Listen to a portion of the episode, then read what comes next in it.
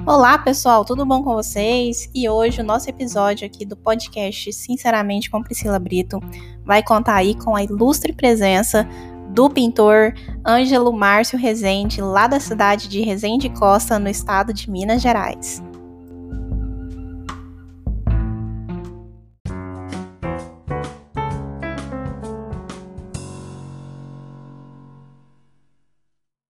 Oi, tudo bem, Ângelo? Tudo bem, Priscila?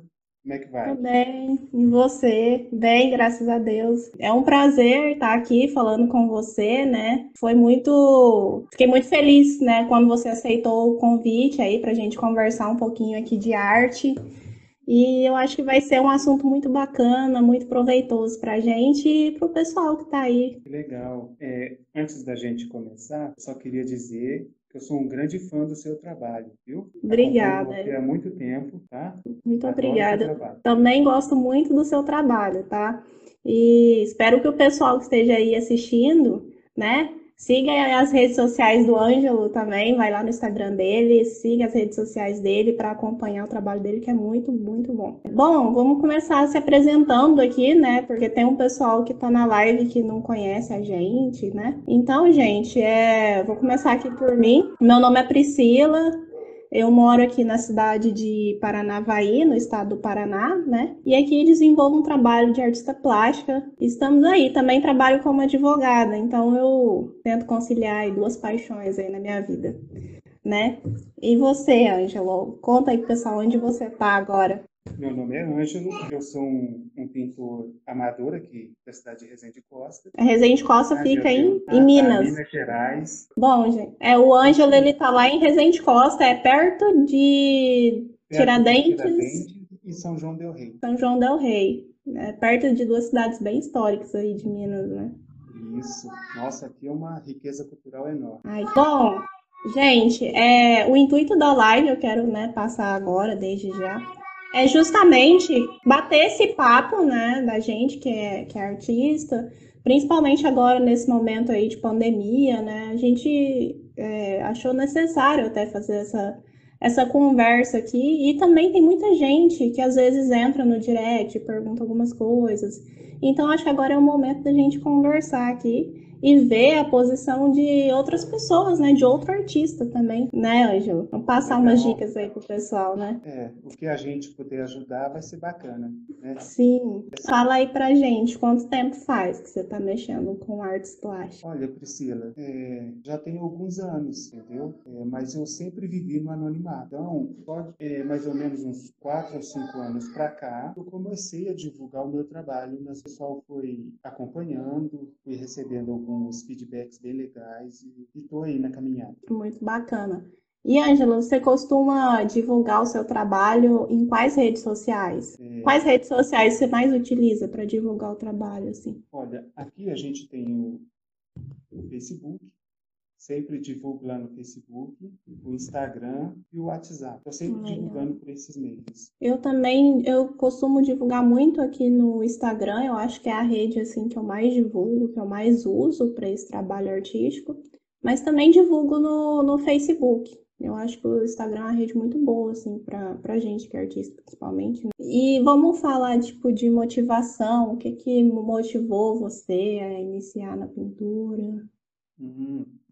É, Priscila, eu sempre gostei de desenho, de pintar e de ler também. É, quando eu era garoto, eu gostava muito de ler histórias em quadrinhos, adorava, entendeu? Fazia até coleção. Então, gostava muito de desenhar os personagens. Mas a gente precisa trabalhar, né? Então, de alguns anos para cá, eu andei passando por alguns problemas é, pessoais, emocionais, entendeu? Problemas de. Eu não tenho vergonha de falar porque eu conheço muitos artistas que passam por isso também. Sim, sim. Então, problemas de ansiedade, inclusive quando eu era garoto, tive problemas de depressão também. Então eu encontrei na arte, sabe, principalmente na pintura e nas artes plásticas, é, essa válvula de escape para mim. E, nossa, e tem feito um bem danado para mim, viu, Priscila? É muito bom. Para mim e para tanta gente que precisa. Nossa, é tão bom ouvir isso. É, essa semana eu estava conversando com uma amiga também, que também relatou que é, a arte salvou ela. Então, assim, é, eu não me canso de falar de arte e, e eu quero espalhar isso para outras pessoas também, porque olha só, para você ver, sair de uma depressão com a ajuda da arte não é pouca coisa, né? É algo que mexe muito profundamente com a gente. E eu sempre falo que eu acho que a arte, ela mantém a nossa sanidade, né? Mantém a sanidade da gente de alguma forma. É, até é um assunto, né, que eu, eu queria falar, a questão agora da pandemia e de todo mundo estar tá em casa. Até eu recebi alguns comentários, algumas pessoas falando comigo. Ah, Priscila, eu tô me sentindo muito depressiva, é, tô me sentindo mal e tal, e e eu estava pensando em, em, em, fazer alguma coisa com arte. Eu falei, faça, faça, porque é, é, é, a melhor coisa. E aí a gente tem um relato, né, de, de uma pessoa que, que foi curada de um problema com a arte. Eu acho tão bom. Eu acho que o intuito dessa live é, é esse também, né, de passar essas coisas boas para as pessoas aí. Concordo. E é, como eu te falei, eu já vi vários relatos de artistas, entendeu? Inclusive, recentemente, eu vi um, tem uma artista que eu admiro muito, que é da Bahia. Ela é uma artista de arte naif. E ela fez uma publicação de um vídeo, ela pintando uma tela, e ela contando no meio da pintura que, que é algo que, que tem ajudado ela muito, que ela passou por problemas até parecidos com os meus, entendeu? E o, o quanto a arte tem ajudado ela. E eu acho eu fiquei muito até sensibilizado, mandei um, um comentário para ela, ela educadamente respondeu e foi muito legal. E isso é comprovado cientificamente, né? Sim. Tanto a Sim. arte, alguma coisa que ocupe a gente, tudo é tudo é legal, tudo é Sim, é, é inclusive trabalho terapêutico, né? Muita gente usa como terapia mesmo, terapia ocupacional é, é utilizado aí, a gente vai falar ao longo da live, mas até para recuperar pessoas, né, até que tá pagando alguma pena, um ato inflacional, e daí a arte também entra aí, né. É, bom, para eu, é, vou contar um pouquinho de mim agora, né. Eu sempre uhum. gostei muito também de pintar, de, de enfim, de desenhar. É, e aí teve um aniversário meu, né? Eu acho que tinha uns 14 anos, a minha mãe, meus pais me deram de presente uma tela, né? E pincéis e tintas, enfim. E aí eu fui e pintei lá, mas sem aula, sem nada. E aí eu acho que minha mãe aí viu um potencial em mim e falou: não, vamos pôr essa menina aí para fazer um, um curso aí, né? Que a gente gostou bastante da, do que você fez. E aí foi foi isso. Aí daí eu comecei a pintar e desde então nunca parei, assim. Eu acho que quem começa não, não para. Talvez tenha algumas pausas, assim, né, na vida, que às vezes a gente dá maior atenção para outras áreas, assim, mas parar mesmo, eu acho que a gente nunca para. Uhum. Mas, mas foi mais ou menos isso, assim. Então você fez um curso de artes muito nova, não é, Priscila? Fiz, eu fiz com, eu acho que tinha mais ou menos 15, 16.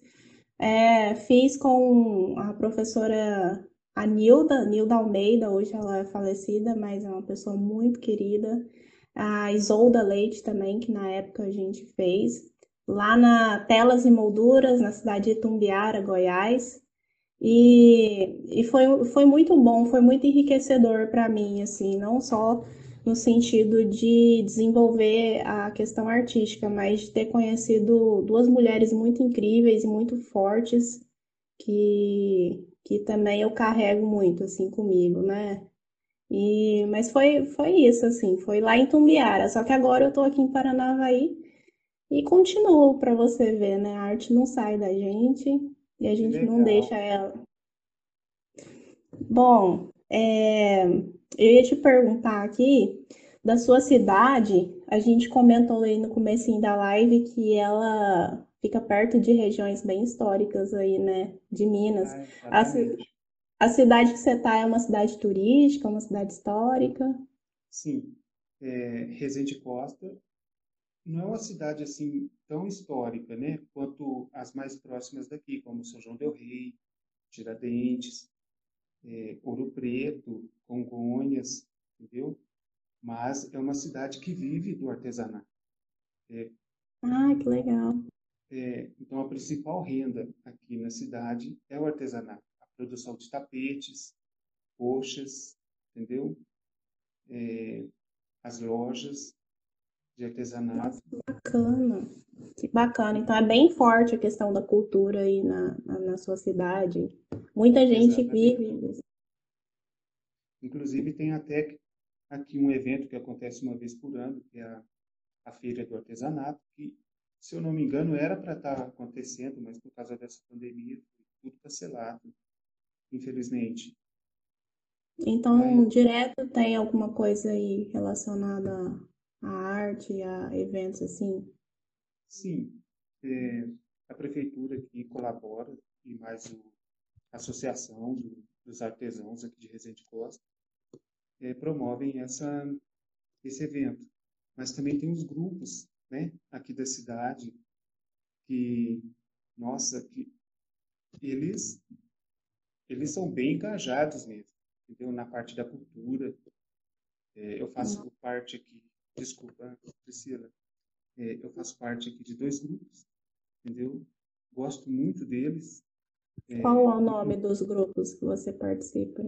É a ONG Iris, um abração aí pro pessoal da ONG Iris, e o MAC, é o pessoal que é o grupo onde eu participo mais, entendeu? Mas eu tenho um carinho muito grande pelos dois. Ai, que legal. Bom, aqui em Paranavaí, né, é, eu participo, comecei a participar desde o ano passado de uma feira que tem aqui, da Feira das Meninas, chama Feira Hipoderaí. É, participei já de três edições e elas tentam reunir é, mulheres, assim, com trabalho artístico, é, para poder mostrar e divulgar o, o trabalho, né? É, e de vez em quando a, a, prefeitura também organiza alguns eventos. O ano passado eu participei de uma mostra de artes que fizeram lá no, no centro de eventos, né? E, e agora, recentemente, depois da pandemia, eles começaram a realizar o Festival da Cultura em Casa, que eu achei muito bacana a iniciativa da prefeitura de estar ajudando os artistas. É, inclusive, no último que teve agora, da inscrição, a segunda inscrição, né? É, eu fui selecionada, então eu só não tenho datas ainda para falar quando que vai ser a live, é, junto com a Fundação Cultural, mas daqui uns dias aí eu vou estar tá soltando, aí assim que eu receber a, a notícia da data, quando que eu vou fazer uma live em conjunto com a Fundação. Mas já tem várias lives acontecendo, inclusive hoje teve lives acontecendo, né? E aí a programação no Instagram do pessoal é, tá lá. E aí os artistas vêm também e, faz a divulgação do trabalho, sabe? É, é bem legal. Então, eu tô contente assim com esse trabalho agora que tá que a prefeitura está desenvolvendo na Fundação Cultural, né, para apoiar os artistas da cidade. Que a gente precisa de muito apoio, né? Muito, e... com certeza. Eu acho que todo apoio que tiver é muito válido, é muito bem-vindo. É, qualquer iniciativa, né, por, por menos pessoas que, que tenham, ela é válida, né, para ajudar o próximo aí mesmo, né? Bom, e, e essas vendas da, da, da sua, do seu trabalho, das suas pinturas aí, é, você consegue vender para fora ou você vende mais aí mesmo? Você falou que a sua cidade é bem turística, que vai bastante gente aí. Olha, Priscila, é, aqui na minha cidade, o pessoal até que tem gostado bastante dos meus trabalhos, sabe?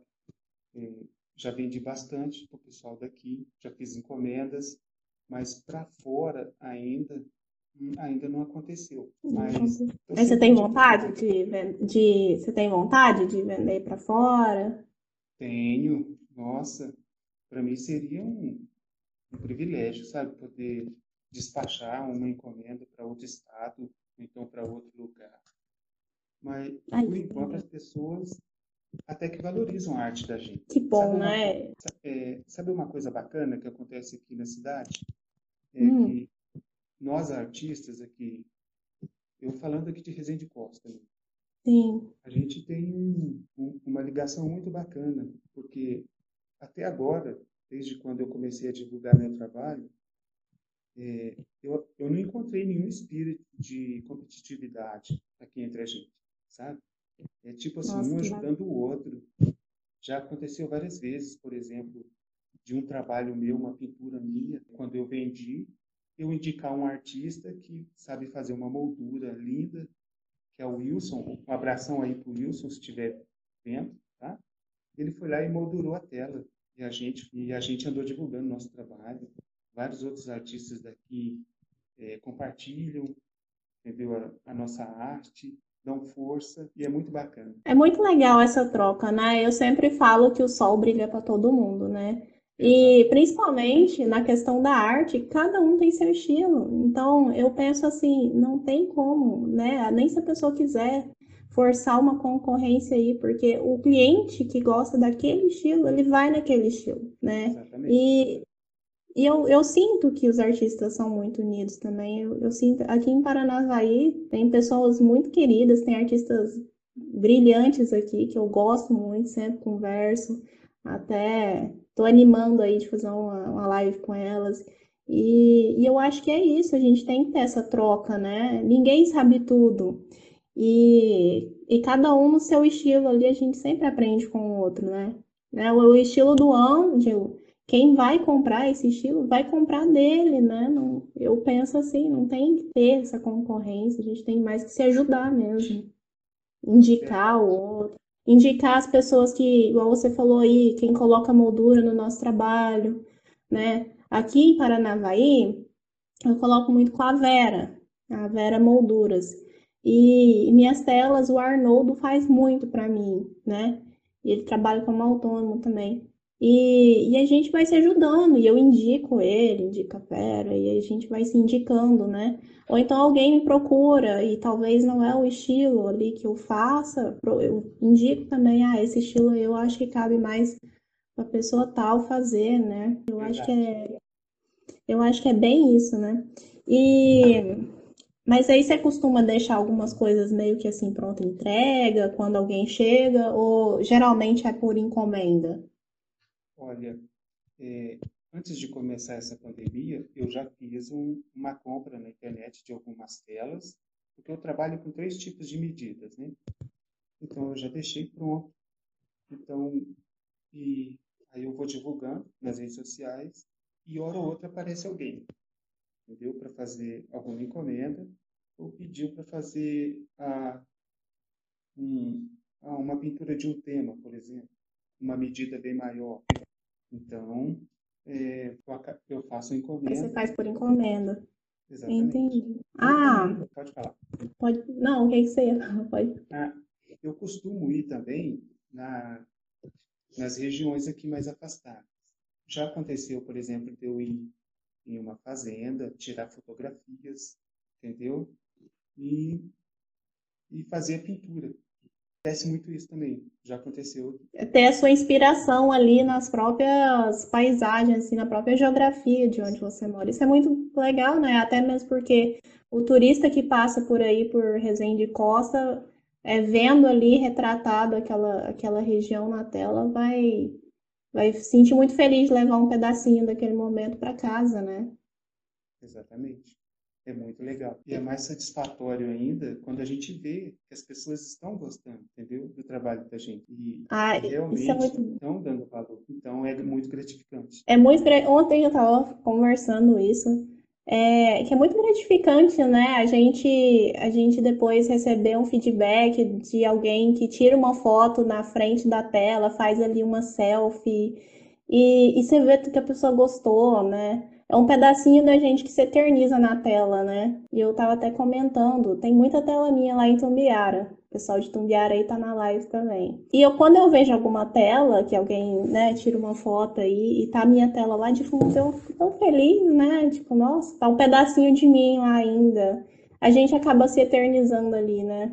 naquela, naquela tela. Dá uma satisfação, acho que pra gente que é artista, só a gente sabe a satisfação que tem ali, né? De entregar uma tela, ver um sorriso no rosto da pessoa que gostou. Verdade, Priscila. É, acontece muito isso aqui na cidade. Quando o pessoal é. tira uma foto de um quadro seu na parede, posta, entendeu? Nossa, Dá uma satisfação, né? Demais. Muito bom. Eu fico muito feliz. E a gente tinha comentado, assim, já conversado sobre é, a questão da, do pessoal, né, exposição internacional, o pessoal enxerga a gente aqui, né, nas redes sociais, no Instagram. Enxerga, sim. E você já foi convidado, já participou de algum, algum evento aí internacionalmente? Priscila, infelizmente, não. Gostaria muito, mas eu já recebi um convite. É... Bom, é, me fizeram também, mas também não, não, não teve como viabilizar, né, para poder... É, seguir aí para fazer, ainda mais agora, né? Mas tem uma galeria que ela é, é até a Galeria Milano, que eles agora estão com trabalho de pedir as fotos né, digitalizadas pra, do, do nosso trabalho para poder transmitir lá. Então é, é muito bom, muito legal isso aí. Vamos ver quando der a gente, a gente Então você ainda não teve essa experiência internacional? Não, Aí, o que que aconteceu de internacionalmente comigo, comigo né? O, acho que foi esse ano mesmo, no começo do ano.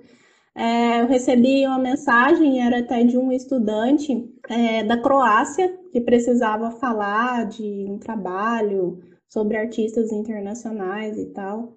E aí eu dei uma mão para ele aí, meio que fiz uma entrevista para ele aí. Mas foi assim o máximo que eu cheguei assim. Ainda não não viabilizei nada do tipo.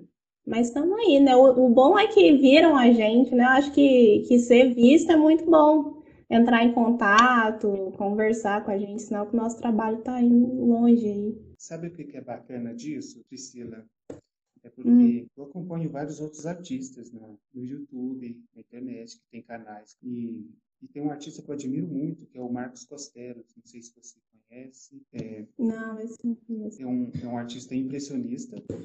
ele já estudou na Inglaterra, já, já expôs na Inglaterra, na Itália, França. Olha só, na França, é o berço praticamente do impressionismo. E, e uma vez ele falou que o, a Europa, assim como um todo, principalmente nesses países, conectou, principalmente nesses países, eles dão muito mais valor ao artista do que o restante dos outros países é, sem desmerecer os países orientais, né? Porque é uma arte milenar, assim como a Europa. Mas a Europa, a gente sabe aquele caldeirão, né? E uma vez ele contou uma história, é até engraçado. É, ele tem o inglês fluente, tem o italiano, o espanhol, mas o, o francês dele não é tão fluente assim. Ah.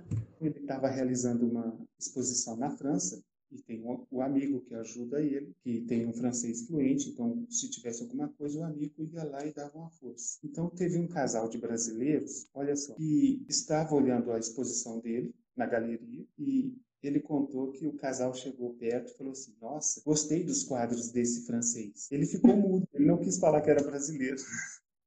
então, quem negociou a tela para ele foi o amigo que tinha um francês fluente. Então, o casal de brasileiros, ele diz, ele conta isso até hoje. Levou a tela dele, uma tela pequenininha, 20 por 30, para casa, achando que estava levando de um artista francês, mas não, era um brasileiro.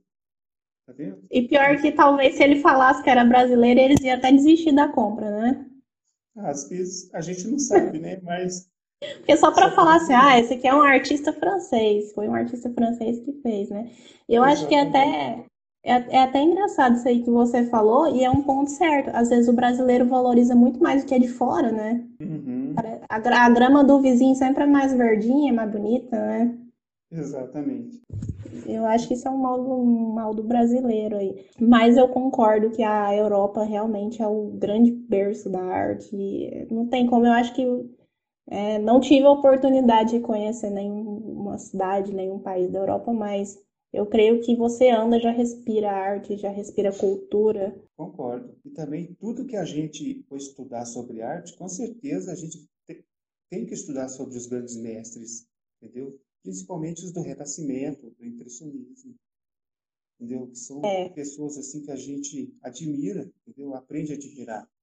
Na faculdade, entendeu? É, nos lugares onde a gente estuda, mas também admiro os brasileiros. No Brasil tem muitos mestres também. Tá? Nossa, demais. É, eu ia até te perguntar, você fez algum curso especial para pintura? Eu, eu comentei, né, do, da minha uhum. parte, mas fala aí um pouquinho da, da sua história aí pra gente. Ah, entre os anos de 2013 e 2014, eu fiz um curso de artes plásticas em São João del Rei, com o professor João Bosco, que é um professor de nível acadêmico. Nossa, foi um curso bem intenso, muito legal, onde a gente aprofundou demais no, no desenho com grafite. Por isso que eu acho assim, a importância do professor, entendeu, na vida do artista.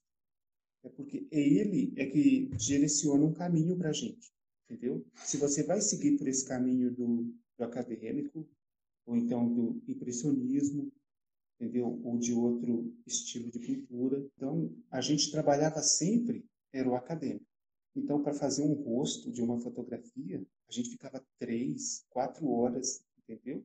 Você fazia aquela coisa assim, quando você achava que estava tudo bom, aí ele ia lá e te corrigia, falava, não, faz de novo. Aí a gente fazia outra vez. Nossa, foi muito gratificante. É, é, de, é em São, São João del Rei? Que fica essa escola de pintura? É, não, Como que é o é nome? Uma escola. O, não é bem uma escola, é um, o, no caso o João Bosco, ele tem um ateliê, ele dá aula particulares, entendeu? Para pessoas que gostam. Então, dá aula desde para crianças até para pessoas idosas e que, que querem ingressar no mundo da arte. E pessoas Nossa. especiais também. Ele tem alunos até autistas que trabalham com ele e fazem trabalhos maravilhosos. Eu quero ver, sim. E a questão do professor, né? O que falar, né? O professor é o nosso caminho para o resto da vida em todo, em tudo que a gente vai fazer, né? Para você ver, é, você falou da importância do professor na pintura para conduzir a gente, né? É, é uma profissão tão digna, né? Tão bela e tão desvalorizada aqui no Brasil. Mas eu espero, ainda tenho muita fé que os professores, não só da área de pintura, mas de todas as áreas, todas, desde é, a alfabetização até o ensino superior, é, em algum momento aí no nosso país eles têm o devido valor que merecem, né? Desde respeito ético mesmo até respeito financeiro, né? Que às vezes é até um desrespeito o salário que pagam para os professores aí. Mas o professor na nossa vida é tudo, até, como você falou, da arte ali, eu, eu lembrei de comentar que eu acho que é importante a gente estar sempre falando de professor. Que técnica você utiliza aí? Eu já vi que você faz muita coisa diferente aí. Quando eu terminei o curso, é, aí eu fui para as redes sociais, fui para o YouTube, pesquisei, fui pesquisando e acabei aprendendo muita coisa que foi acrescentando. Só que algumas eu, não é que eu não gostei, é que eu acho que para o meu estilo, para o meu jeito de pintar, eu não achei que se adequava. Então eu você usa pegando assim, tela. pode falar. Não, eu ia perguntar, você usa tela também, né? Que eu Isso. Eu pinto em tela e pinto em madeira também. E, então, tem coisas que eu nem imaginava que podia usar na pintura que eu acabei aprendendo, que é o caso da esponja, entendeu? Eu hum. não sabia que dava para usar esponja na pintura. No caso, na tinta acrílica, porque na tinta óleo praticamente não precisa fazer. Pode até usar, mas depois tem que jogar a esponja fora, porque vai acabar com ela. Produtos químicos da tinta óleo acaba destruindo. E... Você, você pinta mais com acrílico né? Você não pinta com tinta óleo? Só no começo. No começo eu usei a tinta óleo. Inclusive eu usava a técnica, eu não sei se você conhece, que é a La Prima, que é o úmido sobre úmido. Essa eu não utilizo, mas eu sei qual que é. Ah, eu cheguei até a pintar uma tela usando essa técnica. Essa tela está comigo até hoje. Gostei, andei fazendo alguns trabalhos com tinta óleo, mas hum, por, por que, que você por que, que você mudou da óleo para acrílica? É porque o, a, a tinta acrílica, Priscila, como ela é a base de água, então é mais fácil de manipular. É, nada contra quem usa tinta óleo nas suas pinturas. Eu sei que seus trabalhos são a óleo, né? Sim, meus trabalhos são a óleo. Uhum. Mas, mas isso é algo que eu também acho, né? Eu até indico quando alguém me pergunta, é, por exemplo, se for mais criança, mais jovem assim, usar acrílico, porque querendo ou não, a tinta óleo para limpar o pincel, né? A gente tem que usar água rasa, tem que usar thinner. Você tem que, você tem que pintar num lugar que é mais arejado, porque senão você se sente mal ali com o cheiro da tinta, né? Então tem, eu sei que tem os contras da tinta óleo e, e eu concordo plenamente. Mas eu acabei gostando, é, me apegando mais à tinta acrílica, porque por ela ser a base de água, sabe, é muito mais fácil de, de manipular, de, de lavar os pincéis e de usar a esponja, entendeu? Eu uso muita esponja para fazer fundo de tela, para fazer uma imprimatura, coisas do tipo. E também por indicação.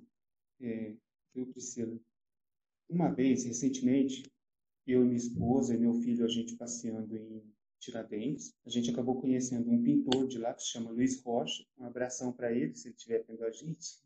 É um pintor de nível acadêmico e eu andei mostrando os meus trabalhos para ele. E ele gostou, incentivou para mim continuar a mexer com pintura e perguntou para mim qual o material que eu uso. Eu falei, não, eu uso é, tinta acrílica, mas já pintei também com muito tinta óleo. Aí ele me, me deu uma dica, falou, olha, Ângelo, eu tô vendo aqui você com seu filho, sua esposa, aonde é o seu local de trabalho? É num cômodo, entendeu? Um ateliê que eu acabei adaptando para fazer só trabalho artístico. Aí ele falou, usa tinta acrílica.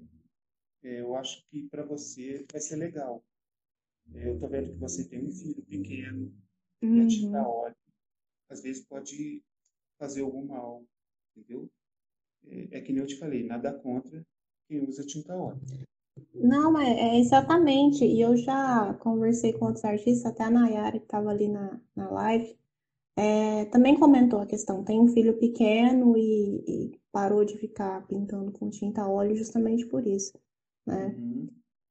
Eu, eu ainda pinto com tinta óleo porque para mim que o espaço que eu tenho para pintar para mim é ok e tá só eu ali, né? Dá, dá para arejar, tá só eu, não tem não tem criança por perto, então para mim tá tranquilo. Mas para quem me, me procura, eu falo, ó, tinta óleo, né? Tem esses poréns aí, mas o que que eu gosto da tinta óleo ainda continuo, né? É, eu gosto muito do acabamento dela, o, o brilho que ela deixa ali na, na, a textura que ela consegue deixar. Uhum. Então aí vai. Mas eu tenho uns trabalhos em acrílico também. Uhum. E, e eu vi também que você tem uns trabalhos em telha Sim, e azulejo. Exatamente. Os trabalhos também... em telhas, é, eu comecei por causa de algumas pessoas que pediram. Tem umas pessoas aqui em Resende Costa que gostam muito né, de pintura telha.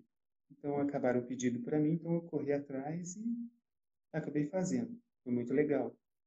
E o azulejo foi foi mais assim inspirados nos artistas próximos aqui da minha cidade, tipo São João do Rei, principalmente Tiradentes. Tem bastante artista lá que pinta em azulejo. Então foi inspirado nesses artistas que eu comecei a fazer umas pinturas em azulejo. O pessoal aqui tem gostado bastante.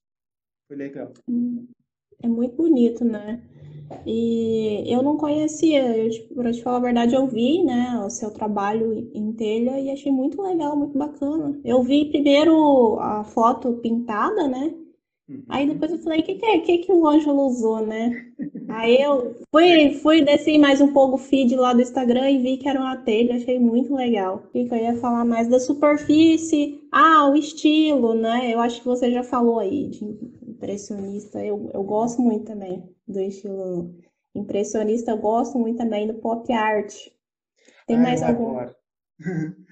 Sou fã da pop art, entendeu? Que é chamada assim, é o é o estilo das massas, né? onde envolve as histórias em quadrinhos, o cinema, a música, a propaganda, né? o trabalho em camisetas.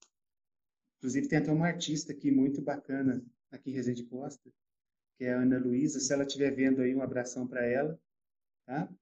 E tem, é, é, que eu não gosto muito assim de é, rotular o trabalho das pessoas, sabe? Mas eu vi Sim. que tem muito trabalho da pop art no, no trabalho dela. Inclusive, ela andou fazendo uns trabalhos para mim, em camisetas, muito legal. Também é uma característica forte da pop art. E aqui a gente adora, sabe? Cinema, adoro cinema, histórias em quadrinhos. Ah, eu também. Eu também, sou, sou uma nerd assumida. Também. Adoro também. tudo. Cinema, game, quadrinho, Tudo. Animações. Gosto Anime, de, gosto adoro. de games também, principalmente os games antigos. Porque como eu sou mais assim da geração, então os gráficos, eles eram meio que desenhados à mão, sabe? Eram 2D. E, eu vi que você fez uma eu vi que você fez uma postagem do Street of Rage, que ele relançou agora. Eu joguei ele, adorei. Eu, eu e meu marido. Aham. Uhum. Eu e meu marido, a gente jogou, já zerou. E na época que eu era criança, assim, a gente jogava muito no Mega Drive. Ele é uma versão aí do Mega Drive, né? Olha que legal, Mas... tá vendo? Eu, eu já tive o Mega Drive e, jogava, e eu tive o Street of Rage 1. Olha só, de 91 esse jogo. Eu joguei, eu joguei ele quando era criança e agora lançou, acho que foi mês passado, né? Isso, Street of Rage 4. Demorou, viu? Ah, demorou. Nossa, eu fiquei doida. A gente já jogou, já terminou ali, mas é, foi uma coisa bem nostálgica mesmo jogar ele. Demais.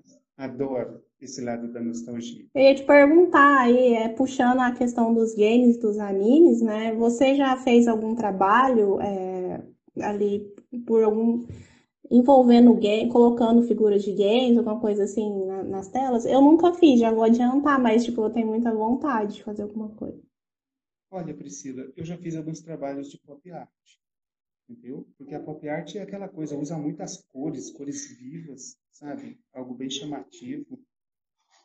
Já fiz alguns sim, é, mas, é, mas é por experiência, sabe? É por gostar mesmo mas eu acabei é, é, tomando o rumo é do impressionismo mesmo. Eu ainda não me considero um artista impressionista. Eu acho que eu ainda estou no caminho. Uma coisa que eu gosto muito nos seus trabalhos, e eu também puxo muito para os meus, é a questão das cores. Eu gosto muito de cores, e eu gosto da cor vibrando, eu gosto de é, parece que, assim, uma parede branca e tem aquelas cores ali na tela, eu, eu sinto, eu acho que eu me sinto bem ali, parece que tem alegria, tem alguma coisa ali, né?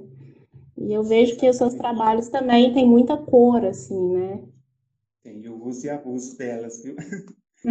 Porque é, até hoje eu gostaria muito, mas eu ainda não tentei, eu vou tentar, que é pintar um quadro é, que, que utiliza... Ai, meu Deus, me fugiu a palavra agora. Que usa só...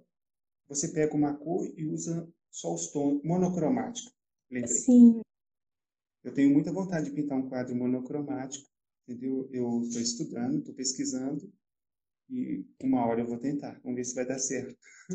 É, tem uns muito bonitos, assim, uns trabalhos muito bonitos é, de um pessoal que usa muito com preto e branco e cinza, né? E vai pra, por esse caminho aí também.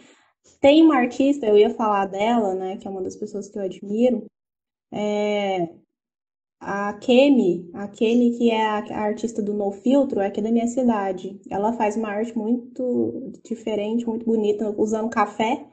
E ela consegue colocar o mesmo, não é o mesmo tom, mas ela consegue colocar vários tons ali de marrom na, na no filtro. Fica uma coisa Fica maravilhosa, lindo. sabe? Fica lindo. E ela usa essas cores, assim, do, do café e tons de café. E aí, já puxando o gancho aí, eu vou te perguntar, você já até comentou, mas artistas que você, que você gosta, você já falou alguns, mas tem algum que você quer falar mais? Tem aqui do Brasil, alguns artistas que eu admiro muito, pertinho aqui da, da minha cidade, Congonhas, que é o Aleijadinho. É um artista, nossa, eu tenho uma paixão grande por ele. É... Eu estava falando sobre ele hoje com meu marido. É, ah, é impressionante, é... é impressionante, né? Ele é maravilhoso, nossa. Tarsila do Amaral, gosto muito dela, o próprio Marcos Costeros, né, que eu, eu citei aqui, o Jaime Trindade, que é um artista de nível acadêmico. Ah, e o Jaime Trindade, eu sigo ele, ele tem canal no YouTube, no YouTube também, né? Eu tenho DVD. Nossa, ele é, ele é muito bom. Ele tem um trabalho sensacional no YouTube para quem quer aprender a pintar aí. Ele tem muitos vídeos bons assim para quem tá, quer começar. Ele é ótimo, né? Nossa. E também, e claro, né, a gente não pode deixar, tem os artistas aqui da cidade que eu admiro também, mas é claro, a gente não pode deixar de citar os grandes mestres né, do passado. Eu tenho uma paixão muito grande, não é o meu estilo, entendeu? Que é o acadêmico, mas eu tenho uma paixão muito grande por Rembrandt. É, Olha. Por que eu gosto tanto dele? É aquele pintor holandês, né? Sim. É, que eu gosto tanto dele? Porque uma vez eu comprei um livro e o livro tinha na capa a fotografia de uma pintura dele, que, que é o A Volta do Filho Pródigo. Eu não sei se você conhece essa pintura. engraçado e que não é a mais famosa dele. Rembrandt tem vários outros outras pinturas muito mais famosas do que essa. Essa pintura ela fica lá em São Petersburgo, se não me engano, é na Rússia, no museu. Então, teve um padre holandês né, que ficou encantado com essa pintura de Rembrandt, ficou horas admirando. De tanto admirar essa pintura, os detalhes, os personagens que nela aparecem, ele acabou escrevendo um livro. Olha só, uma pintura só de Rembrandt. Entendeu? E ele tem oh, vários, tem milhares. Sim. Acabou escrevendo um livro sobre ela.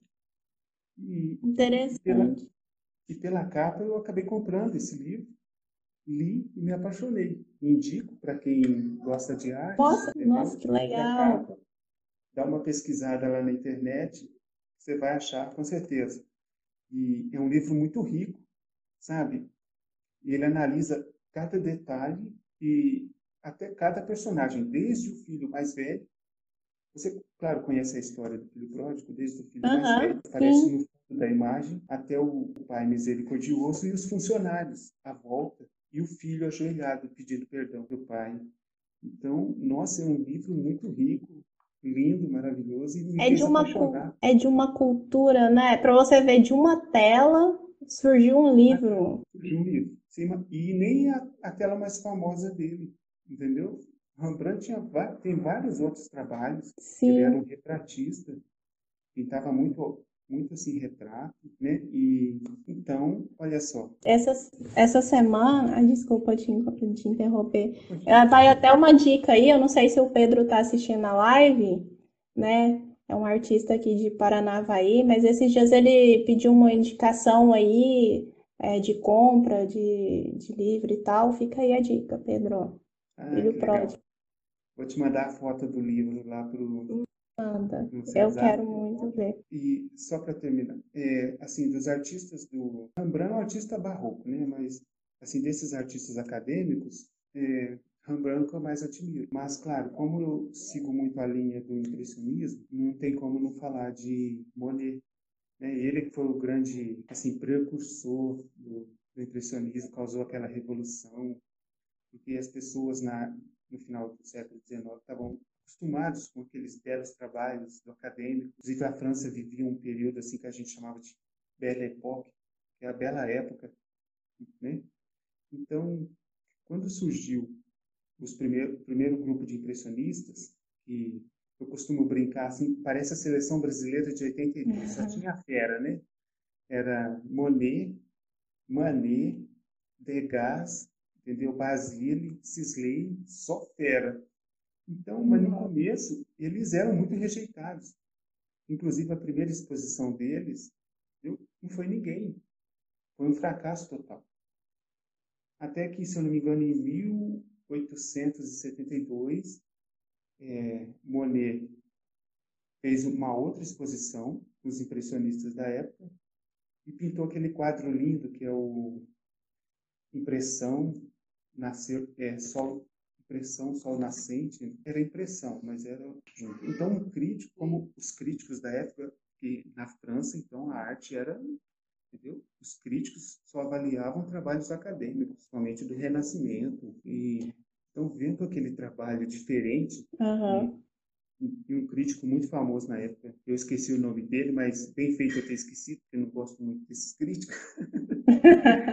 é, fez uma crítica do, desse quadro de, de Monet, chamando, é, meio que comparando ele como se fosse um papel parede, sabe? E o, o nossos críticos da época eram vorazes, porque a arte era e depois de uma época do Renascimento aí, né, ver aquelas pinturas diferentes, não tão perfeitas, assim como vinha, né, é, aí a crítica caiu matando mesmo, como você diz. Principalmente naquela época, né? que os críticos estavam acostumados a avaliar trabalhos acadêmicos quase perfeitos. Então, quando surgiu aquele, aquela pintura. E que é esses rebocos aí, né?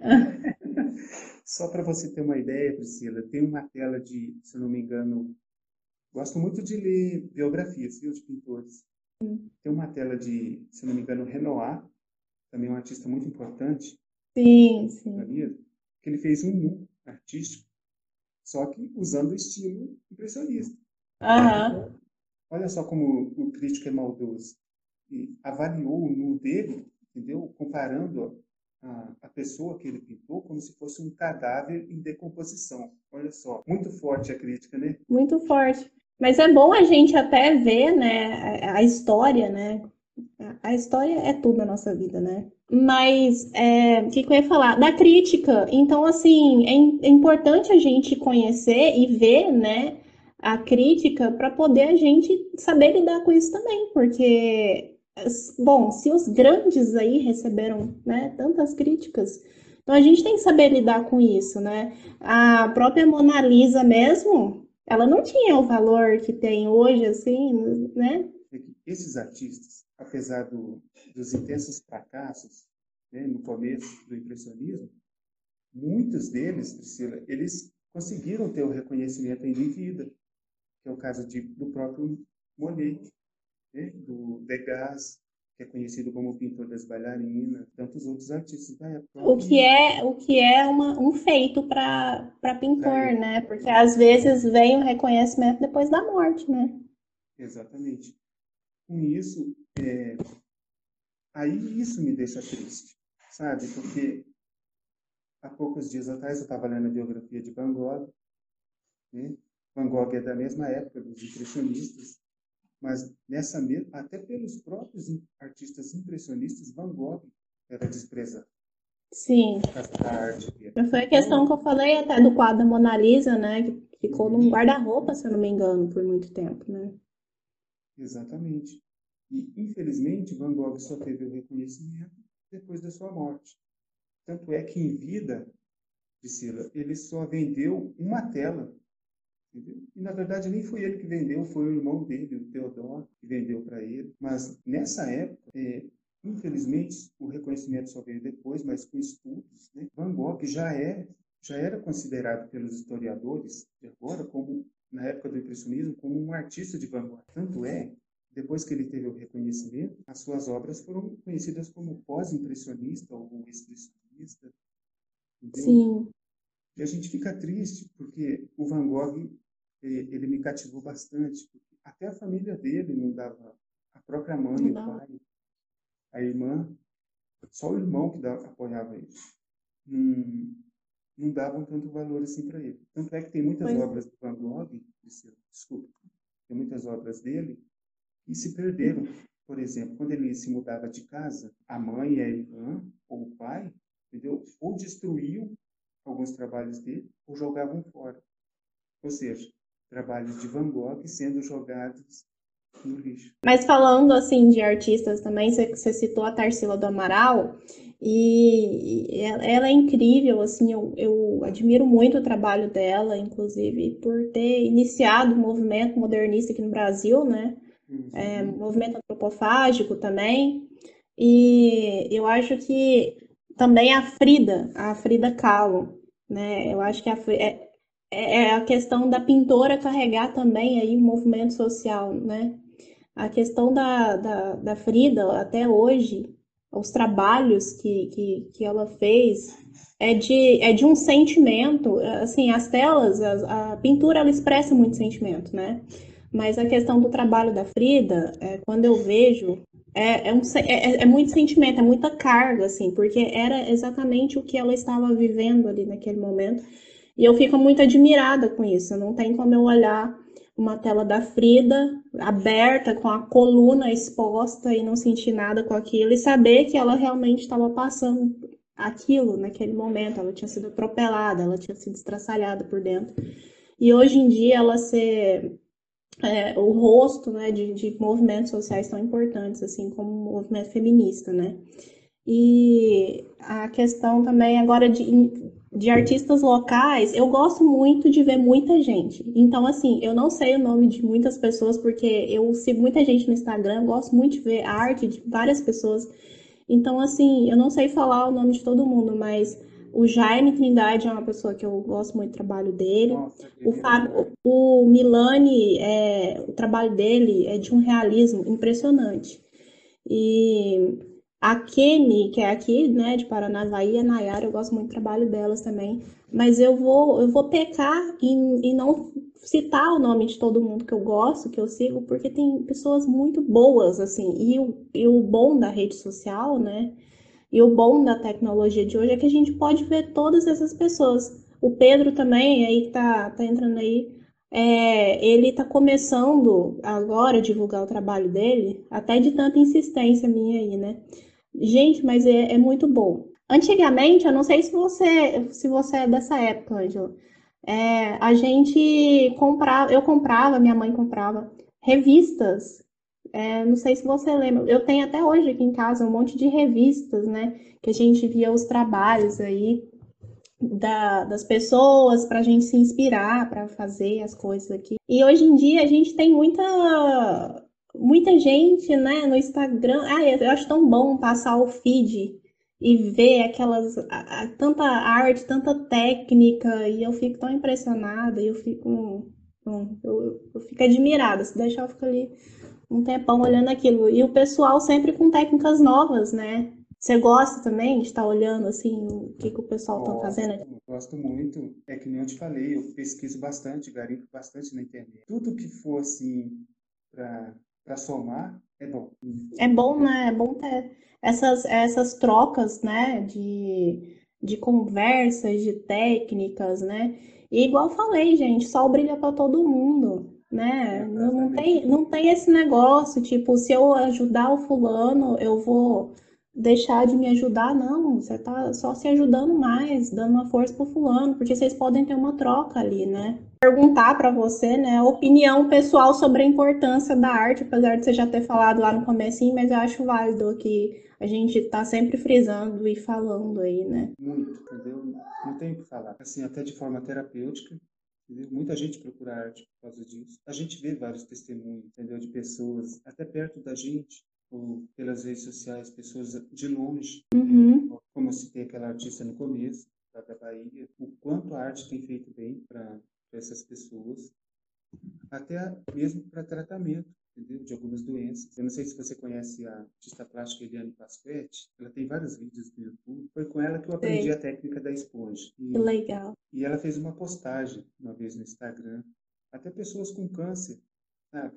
Eu Câncer é uma doença que destrói mesmo, não só o corpo, mas o psicológico da pessoa. Bem que a arte faz para pessoas, pessoas que têm outros tipos de doenças. Eu acho muito bacana, é, não só no, no, ramo da pintura, mas também na música, entendeu? No, nas artes cênicas, na poesia. Agora, nesse momento de pandemia, né, que todo mundo tem que ficar em casa, a maioria das pessoas estão reclusas, quem pode ficar, né, em casa, é, você vê que a arte está mantendo o que alguma coisa boa na gente, mantém a sanidade, né? Porque tá todo mundo ali, é, não sabe o que vai acontecer o amanhã, né?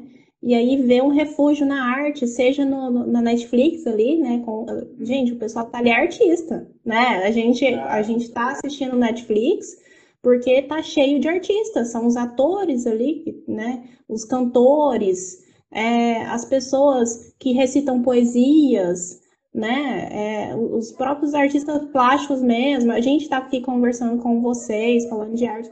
Então, assim, é, a gente também tem que aprender a valorizar mais os artistas, né? Eu acho que talvez não seja muito é, da cultura do brasileiro. Eu sei que tem regiões que valorizam muito mais, igual você falou que na sua cidade é muito, muito bem valorizada e tal.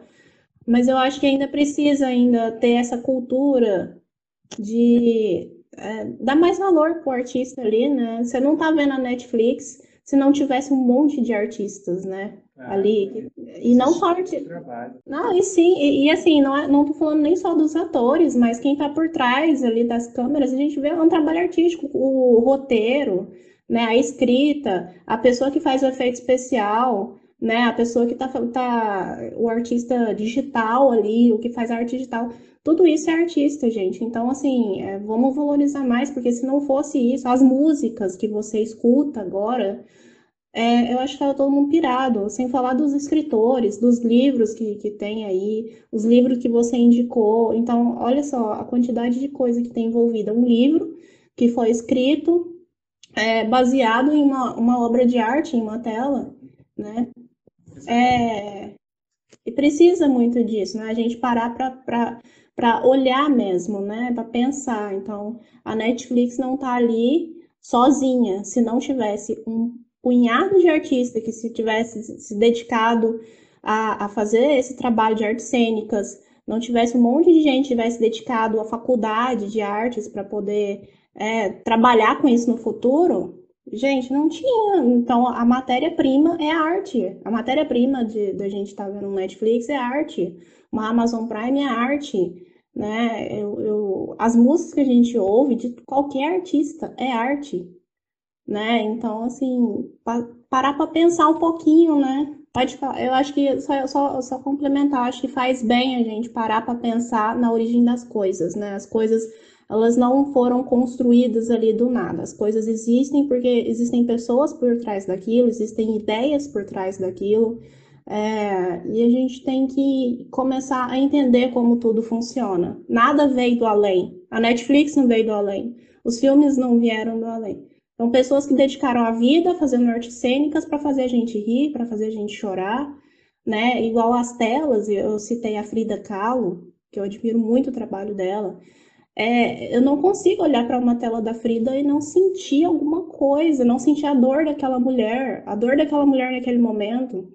E, e é isso. Então, pode ser que tem arte que não, não passe só sentimentos bons.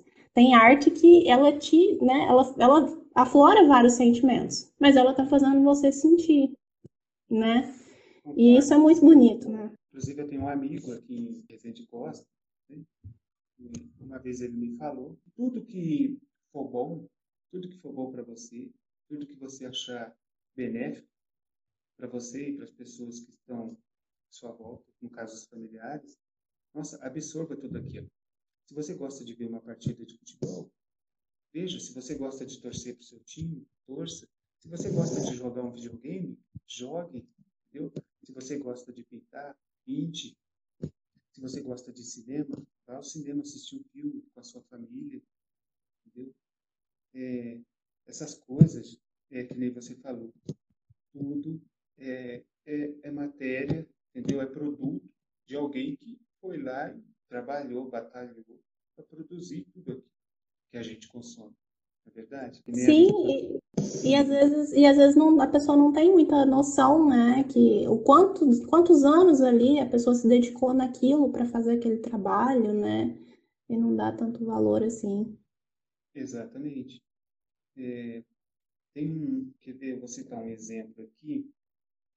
Uma vez eu recebi uma encomenda de fazer uma coroa de espinhos de Cristo. Eu não sei se você já viu aquele aquelas telas que são divididas em três partes.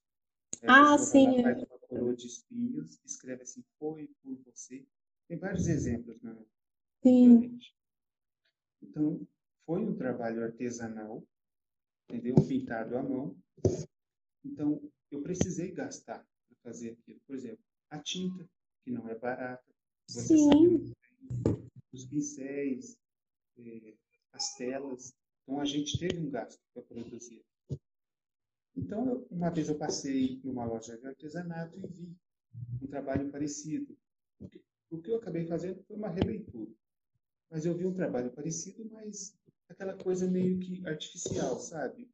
Feito numa pelo computador, numa gráfica, não sei. E com um valor muito abaixo até da, da metade do da metade do, do valor com que você ia vender.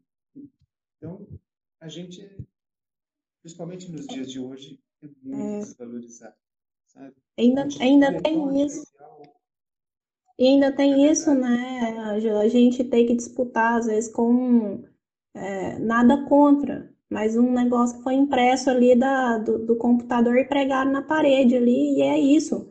Então, tipo assim, é, fala, pô, seu trabalho é caro, mas quantas horas eu tenho que ficar ali, o que eu tive que estudar para fazer aquilo ali, Ou então, mesmo que eu faça rápido, olha o tempo de vida que eu também me dediquei para poder tentar fazer aquilo naquela velocidade.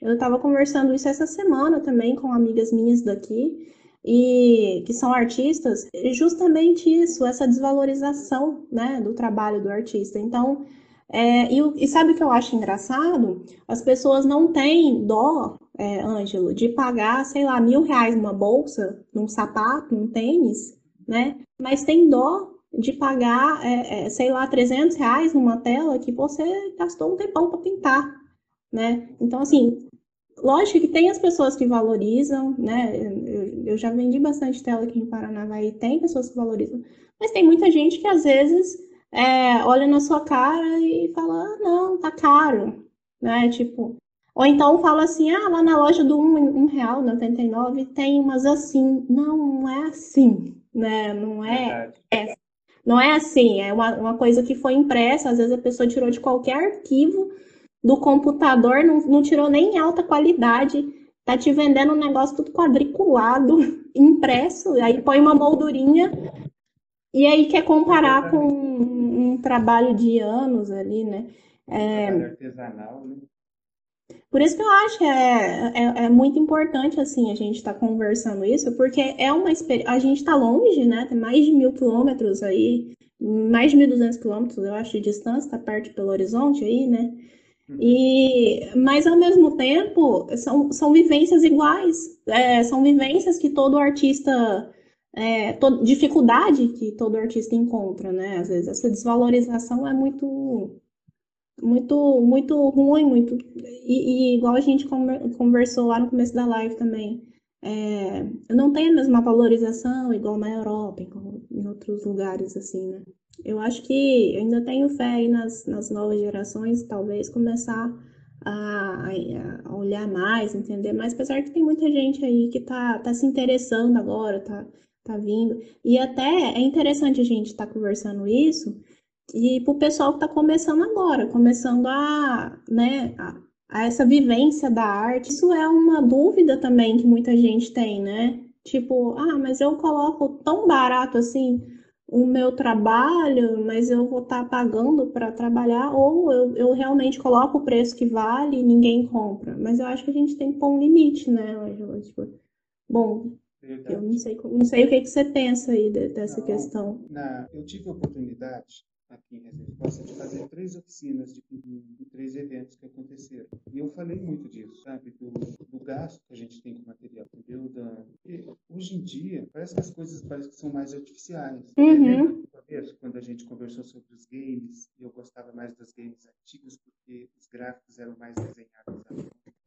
Nada Lembro. Contra, nada contra o, o, o, o digital. Novos são feitos agora. Mas você vê, não tem mais aquela coisa do desenho, são tudo muito não. computadorizado. Então, a gente que é mais nostálgico, que gosta de, e brincou com aquilo quando era criança, entendeu? Sente falta. Sente. E, e até e até esse negócio que você falou agora do, eu me lembrei do que a gente conversou na pintura. Ou seja, é, os gráficos antigamente não eram tão perfeitos, mas a gente via que tinha uma arte ali, né? E lembrando aí da, do, do movimento renascentista quando saiu e veio o impressionismo também, né? Oh, não é tão perfeito assim, então todo mundo fica meio assim. E, e às vezes o que não é tão perfeito é o que faz a diferença, é o que é bonito, é o que é único, é o que ninguém faz, consegue fazer igual, né? A gente tem que valorizar também a questão da arte pintada. Você não consegue, às vezes nem o próprio artista consegue reproduzir aquilo de novo. Então é um negócio muito único. É, por mais que a gente faça várias releituras de uma obra, às vezes de algum grande mestre ou de algum conhecido perto da nossa cidade, nunca vai ficar igual. Não fica, nem, a, nem se eu quiser fazer uma, uma obra que eu mesma fiz, não vai ficar igual. Então é uma coisa muito única, né?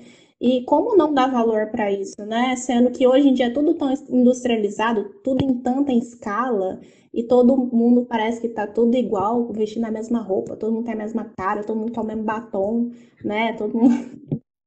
Já, já tô fazendo a minha crítica aí, porque é, uma pessoa lança um negócio, uma blogueira lança um negócio, todo mundo quer igual. Gente, pelo amor de Deus, todo mundo igual, com a cara igual, tudo igual. Não, o bonito é o diferente, eu vejo assim, né? você, você diferenciar, né? Tudo, porque aí quando você vê uma tela que nunca mais você vai ver uma igual, eu não sei, eu sinto um prazer de estar vendo aquilo ali. Nossa, eu estou vendo aqui. E, e na hora que o artista está pintando também, né? É, ele tem o sentimento dele ali, igual eu te falei da Frida. Então, assim, na hora que o Ângelo está pintando aquela tela dele ali, ele, ele colocou sentimento ali, né? Ele colocou o tempo dele, colocou o conhecimento que ele tem, tem bastante conhecimento, né? E aí, como não valorizar isso? Não é um negócio que eu peguei na internet e imprimi né? Sem desvalorizar a arte digital, né? Que tem muita gente indo para o lado da arte digital agora, que às vezes é um pouco mais fácil e talvez até tem mais mercado agora hoje em dia. Mas eu não estou falando de arte digital, estou falando de gente que, por exemplo, pega uma figura na internet, um arquivo JPEG aí de qualquer qualidade, imprime, põe moldura e põe na parede. Não tem como comparar o preço. E você sabe o que é engraçado? Às vezes o preço disso é maior do que do que a tela que a gente está vendendo. Porque está numa loja XY que vende só coisa cara e não sei o quê. Então, assim, e, e o que eu vejo também, às vezes a pessoa ela gosta de ser colorida, ela gosta de ser alegre, ela gosta de muita coisa assim. Mas aí o que está na moda é outra coisa. O que está na moda é um negócio, um quadro branco com um ponto preto no meio. Aí ela, ela parece que renuncia aquele gosto dela e, e, e, só fala, não, então tudo bem, eu vou levar isso daí. Não é assim, não, né? É aquilo que você vai olhar pra, por, por muito tempo, né? Você tem que pôr um pouquinho de você ali. Então, assim, quando você é, respeita o seu próprio sentimento, né? Eu acho que isso é muito bom, muito válido, né? Do que só aceitar, talvez a opinião daquela pessoa de uma galeria não, não vou nem falar galeria, mas um lugar de decoração, ela não faz ideia de quem é você, né? E eu acho que hoje tem muito isso, as pessoas não respeitam muito quem é você, elas querem te empurrar uma coisa é, prévia ali, do tipo, ah, tá usando isso. E não perguntam, ó, oh, isso aí, no, é, do que, que você gosta, como você é, você é divertida, você é colorida. E isso é um contato que só o artista, eu acho que tem, né? Eu não sei você, mas eu gosto de conversar com as pessoas quando eu faço uma tela. Como tem, aí você não vai valorizar o artista que parou para te ouvir, para te escutar, que, que vai tentar de toda forma exprimir o gosto seu naquela tela, né? Eu acho que tem muito isso também, a questão de valorizar aquela pessoa que está ali conversando com você, tentando pôr o melhor de você ali, né? Concordo, verdade, Priscila. Eu acho que falta mais essa originalidade na pessoa, viu? Eu acho que é essa palavra, originalidade. Original, né? Ser original em tudo, né? É, você é, é, legal seguir, só que faça uma coisa que você se sinta bem, que você se sente bem, em primeiro lugar, né? Se sinta bem com aquilo. E quando for comprar, investir, né, é, obra de artista, é, pensa que aquele artista ali, ele dedicou um tempo para te ouvir, né? Então, é, é por isso que eu quero fazer essas lives, incentivar e mostrar também que a gente precisa valorizar mais os artistas, né? Uhum, verdade, Priscila, eu concordo. É, é, nada contra também, é, hoje em dia, porque a arte é tão digital, tão, tão moderna, né? A gente fala assim, tudo feito pelo computador, mas, mas você sempre gostou de um trabalho, entendeu? De uma arte que você aprendeu a admirar desde criança, desde na adolescência, né? no, no caso, os games, as histórias em quadrinhos, entendeu? É, e se aquilo te faz bem, poxa, por que, por que não investir, entendeu? É, consumir aquilo. Eu acho que isso que é o bacana, sabe? Não ficar preso apenas a modismos, a coisas que aparecem, entendeu? É, que surgem agora, que está na moda. Eu acho que a pessoa deve ser aquilo que ela realmente é, gostar daquilo que ela realmente gosta. E, e às vezes as pessoas desvalorizam também a questão da arte e falam que é supérfluo. É supérfluo até que ponto? Alguma coisa que te tira de uma depressão, né? É verdade. Eu não acho que isso é supérfluo. Eu acho que é necessário, inclusive, né? A gente ter essas conversas. Eu ia te perguntar, Ângela, se você tem alguma dica especial para quem está iniciando aí. O que eu posso dizer para quem está começando? Eu, eu, confesso que eu ainda estou aprendendo muita coisa, mas ah, também. principalmente no, no mundo das artes plásticas, da, pintura, eu vou utilizar aqui um conselho que eu recebi do, daquele artista plástico que eu te falei que eu conheci em Tiradentes, que é o Luiz Rocha. É, comece a trabalhar com a, uma tinta acrílica, que é uma tinta à base de água, fácil de manipular. Procure, procure na internet alguns artistas que promovem principalmente arte assim para iniciantes. No caso, eu vou citar aqui o Jaime Trindade, que ele tem muito trabalho bacana para iniciantes. Eu tenho até é. DVDs dele. Tem também o, o, Marcos Costelos, que tem muitos trabalhos para iniciantes, desde uma simples rosa, sabe, impressionista, até uma marinha toda elaborada, entendeu?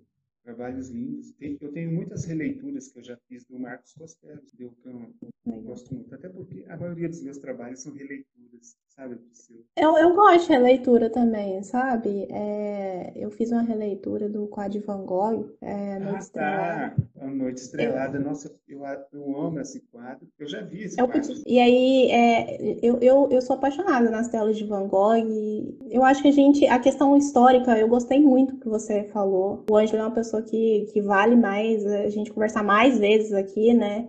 Que eu vou aprendendo também. A gente está sempre aprendendo, né, Ângelo? E a questão históricas dos grandes artistas, né? É, o que, além, não só o que eles viveram, né?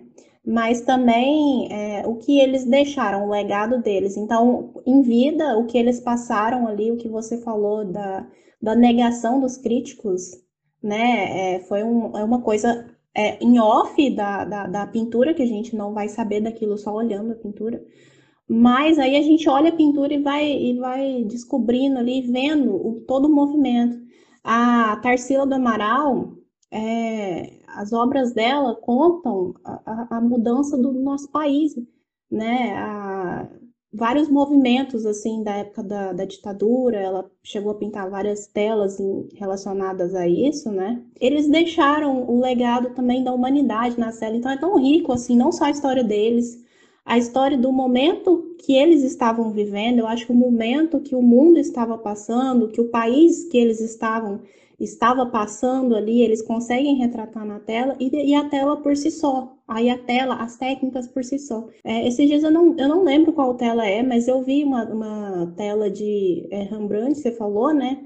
É, que eles estavam analisando, tipo assim, que tinha um, um minúsculo espelho no canto da tela e esse espelho estava refletindo um negócio lá do outro lado e eu falei, nossa, é de uma, é uma sutileza, de uma delicadeza que a gente. Eu falei, nossa, eu podia pensar em pôr isso na minha tela, né? Então, assim, é, é muito rico. Eu dou até uma dica que no Google, né? É, Google Cultural, a gente consegue entrar nos museus, ainda mais agora, nessa época de, de pandemia, que a gente não está podendo ir para lugar nenhum. Vale a pena a gente ir lá e ficar umas horinhas olhando, né? Não sei se você já fez isso aí, já, mas eu adoro fazer. É, Amo demais. En entrar no Google e dar um mandado no Louvre de vez em quando. Uhum. Tem um museu também muito bacana em Paris, que é o. Ai meu Deus, eu, eu não sei fazer a pronúncia, entendeu? É porque eu, eu, eu lendo as biografias, né? e o francês é uma língua assim meio difícil.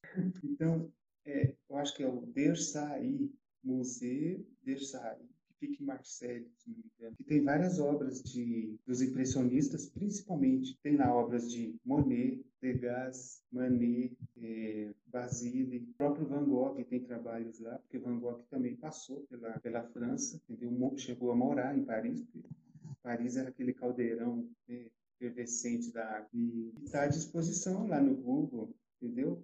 Para você ir lá e pesquisar, passear. Analisar. Gente, dá para entrar no Google, aí você vai andando assim, né, nas salas, né? E, e, é muito legal. E aí, a hora que você chega perto de uma tela, dá para super aproximar ali, para ver bem de pertinho a tela, né? Cada detalhe, entendeu? Cada... Ou seja, era, eram gênios, não tem o que falar. É que eu te falei no começo, entendeu? Eu acabei simpatizando muito com o Van Gogh. A gente sabe, eu não sei se você já leu a biografia dele, ele teve vários problemas em vida, deu problemas psicológicos. Tanto é que você citou o quadro Noite Estrelada, que é um quadro que eu amo, sabe, de paixão mesmo. E, ele pintou, é, foi uma vista da janela do manicômio onde ele estava internado, foi a vista. E esse quadro é cheio de significados. Aquela árvore escura tem do lado esquerdo, tem o significado que significa amor, aquele céu em espiral, entendeu? Tudo ali naquele quadro tem significado. Então, nossa, dá para fazer uma pesquisa enorme em cima apenas de uma obra. Não, não tem como. São pessoas que a gente deve valorizar e trazer os trabalhos dessas pessoas para o Brasil. É, vou te dar um exemplo. Você citou a Tarsila do Amaral, aquele quadro bastante conhecido dela que é o Abapuru. Sim, eu já fiz releitura duas vezes dessa tela. Quando eu fiz a minha primeira oficina de pintura, e eu, eu fiz uma, uma parte impressa do Abapuru para mostrar para as pessoas que estavam assistindo, e era um grupo, eram duas turmas de crianças, uma média de 10, 9 anos, da escola aqui perto, que eram conjugados.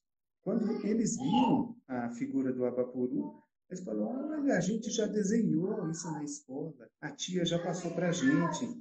Nossa, esses trabalhos têm que estar, tá, têm que fazer parte dos livros, entendeu? Trabalhos de artistas fenomenais. Esse quadro, ele praticamente é um símbolo, sabe, do, do nosso Brasil. Tem aquela parte do, dos pés grandes, que significa os trabalhos forçados. Tem várias, várias telas de Tarsila, entendeu? O lavrador de café, que representa os trabalhadores, que é um homem negro, entendeu? Trabalhavam na época nos cafezais. Sim. E, e esse quadro, ele tá, ele nem no Brasil tá.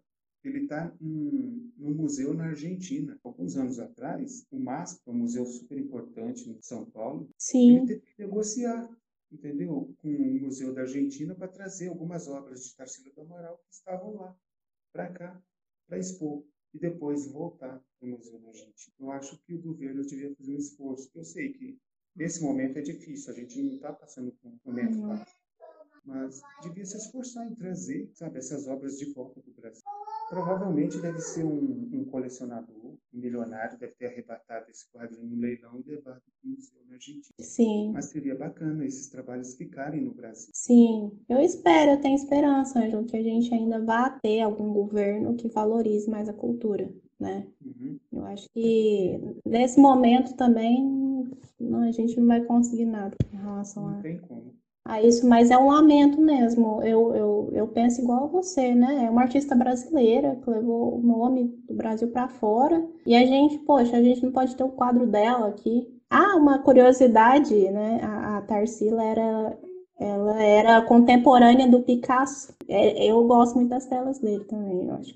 O movimento cubista foi muito interessante. Isso, isso mesmo que eu ia falar. Tem muito crítico que considera Tarsila como uma artista cubista, por causa de muitos trabalhos que, que ela já fez, inspirado no, em trabalhos de Picasso. Ela trouxe para o Brasil, entendeu? Porque trouxe. Tarsila, como ela, ela tinha condições de viajar para fora do país, fazer cursos, se envolver com grandes artistas, né? Porque são poucos artistas que têm condições para isso. Uma curiosidade, depois de 1929, que foi a quebra da Bolsa de Nova York, né?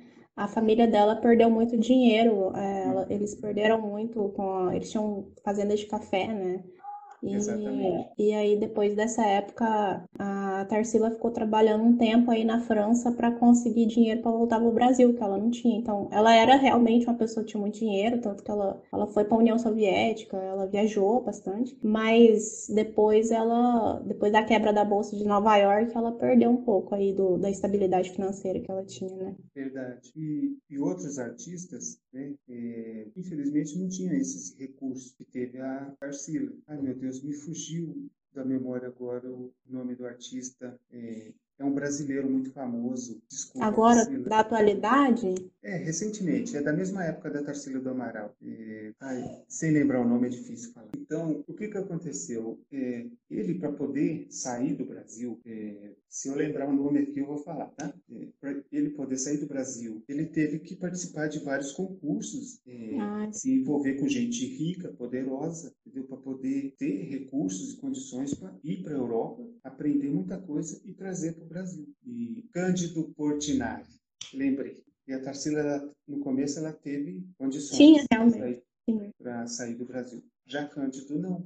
E, então, ele teve que se envolver com muita gente é, poderosa, rica, fazer amizades, entendeu? Ganhar concursos, ir para fora do Brasil, aprender muita coisa e trazer isso para a gente. É, tem uma, uma curiosidade muito interessante sobre Cândido é que ele, ele trabalhava com a tinta óleo. Né? E, então, a causa da morte dele foi por causa da intoxicação dos produtos que a tinta óleo tinha. É, você sabe melhor do que eu, que a tinta, você que trabalha com tinta óleo, ela tem uma alta é... concentração de ferro, chumbo e outros materiais, sem contar os solventes que a gente utiliza. Mas, Sim. eu te falei, nada contra quem usa tinta óleo. É só trabalhar em. Só que uma, uma observação, Ângelo, por exemplo, é, eu não, igual eu falei, eu tenho outra profissão, então né, eu me divido também com a outra profissão, então eu não trabalho é, todo dia, o tempo todo com a pintura, né?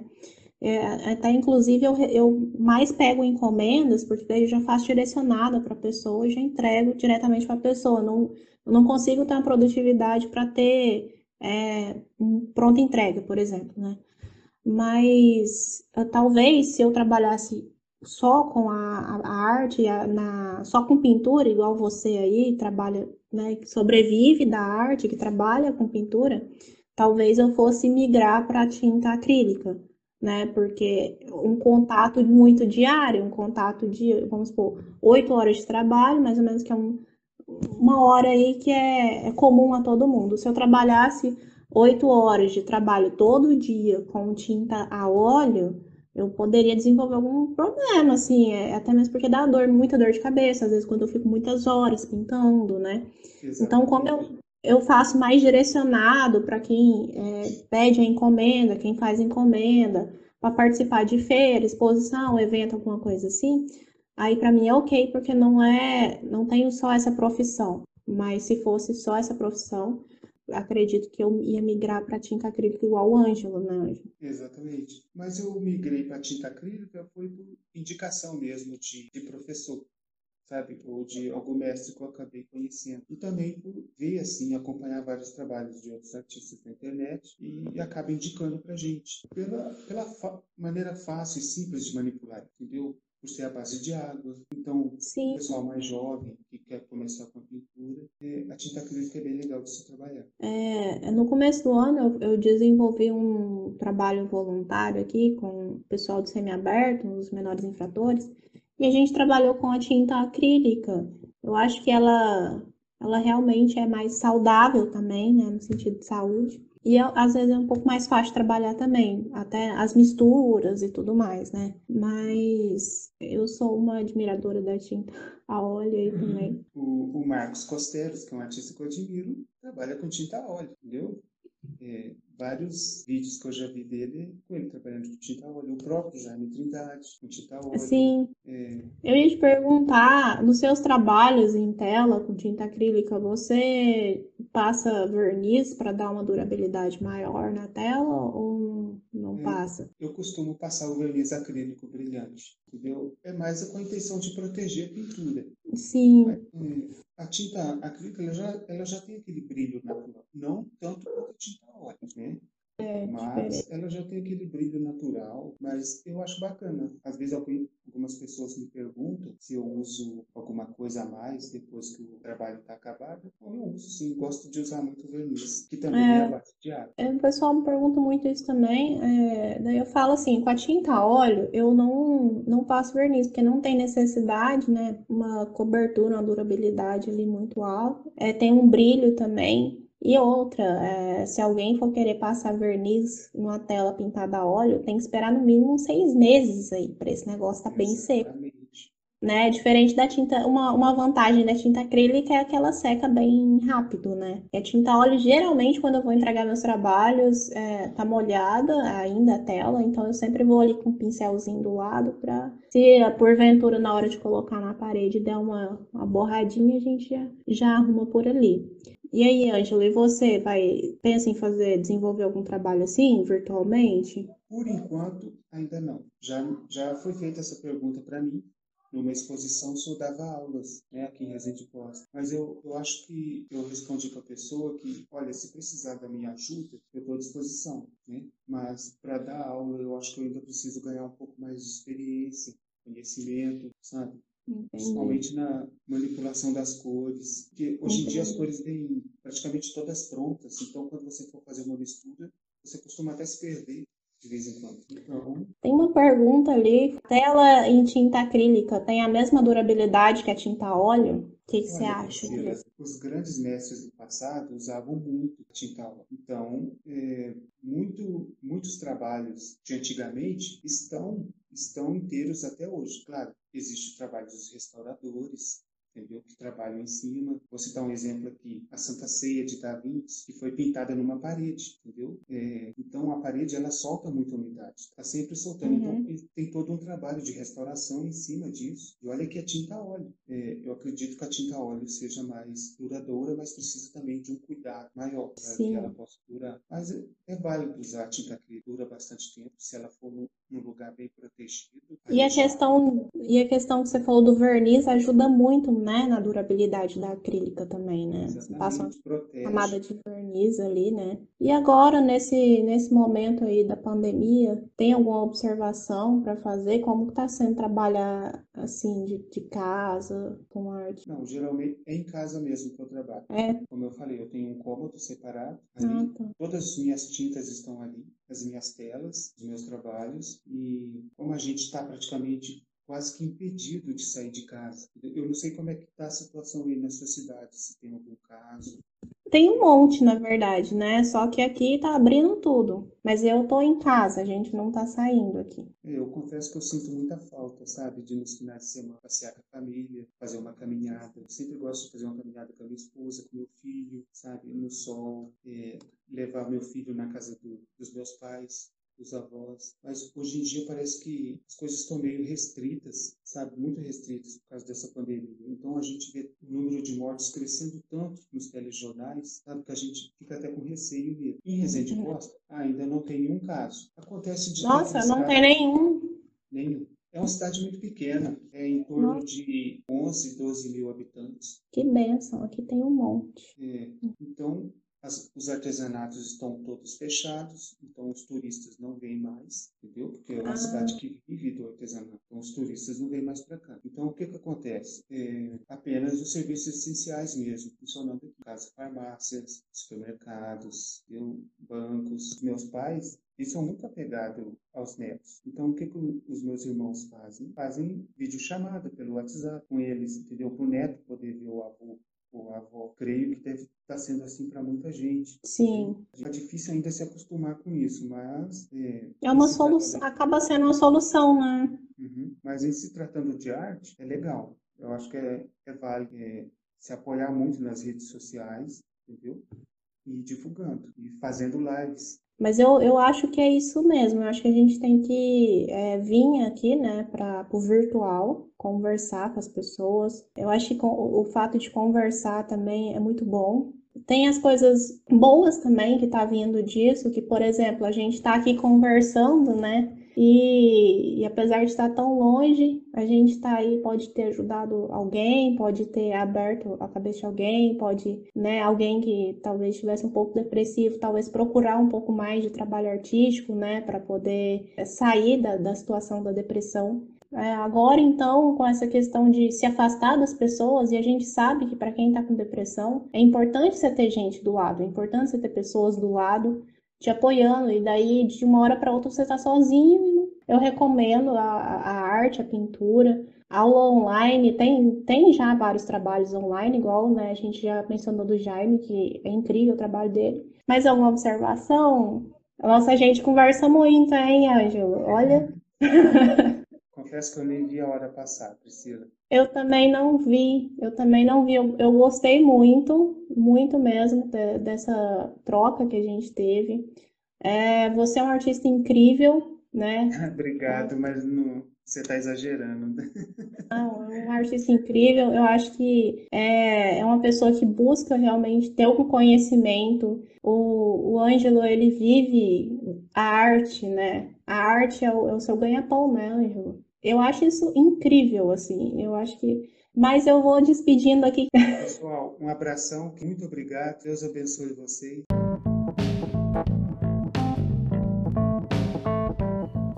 Bom, pessoal, então espero que vocês tenham gostado do episódio, tá?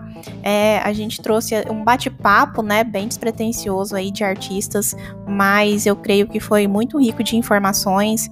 É, eu queria muito agradecer a presença do Ângelo. É, esse, esse podcast, né, é, é, é um áudio, uma adaptação que eu trouxe de uma live que a gente realizou ano passado pelo Instagram. Então, ela foi uma live tão boa, tão cheia de conteúdo, tão rica, que eu quis trazer ela aqui, né, para nossa plataforma aqui do de podcasts e queria muito agradecer a presença do Ângelo.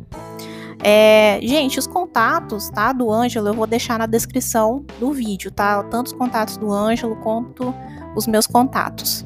Espero que vocês tenham gostado e até mais. Tchau, tchau.